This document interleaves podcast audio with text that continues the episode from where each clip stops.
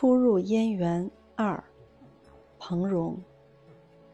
那天，叶带我看了很多地方，我已记不清他的导游路线了，只记得看到了许多有代表性的地方：大讲堂、三角地、燕南园、图书馆，还有一教、俄文楼、韶园、塞万提斯铜像。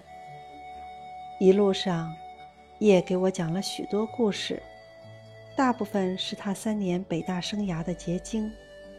但我当时对那园中的生活尚缺乏切身感受，听来觉得淡淡的，不久就忘了。不过有一个故事至今记忆犹新，那是我们走到中庭和蔡元培先生铜像前的时候。也眉飞色舞地讲起了钟庭的故事。有一次，他们一行几人经过钟庭时，发现那古老的大钟长出四条腿，一看就是两条男生腿，两条女生腿。其中，一位大侠心有不平，猛然拾起一块石头向大钟抛去。大钟立刻轰鸣有声，震得四条腿仓皇而逃。他们哥几个一阵哄笑，颇觉怅然。我在嗔怪他们太不仁义的同时，不禁对四条腿油然而生敬意。他们是怎么想出在这么个妙不可言的地方海誓山盟的呢？而后来。中庭成了我恋爱史上的里程碑，恐怕不能不说是与这个故事颇有渊源。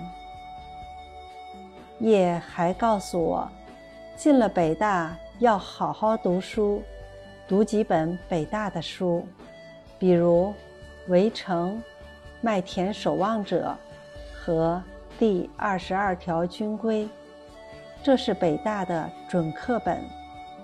我后来首先借到了《围城》，读得如醉如痴，而且惊讶这样的书当时竟然没有广泛流传。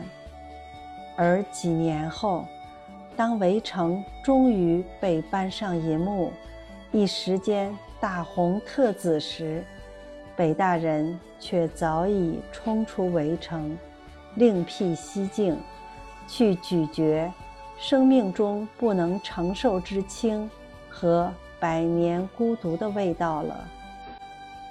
北大的图书排行榜时时在更新，榜上有名的书籍，一般至少要半年以后才会得到社会关注。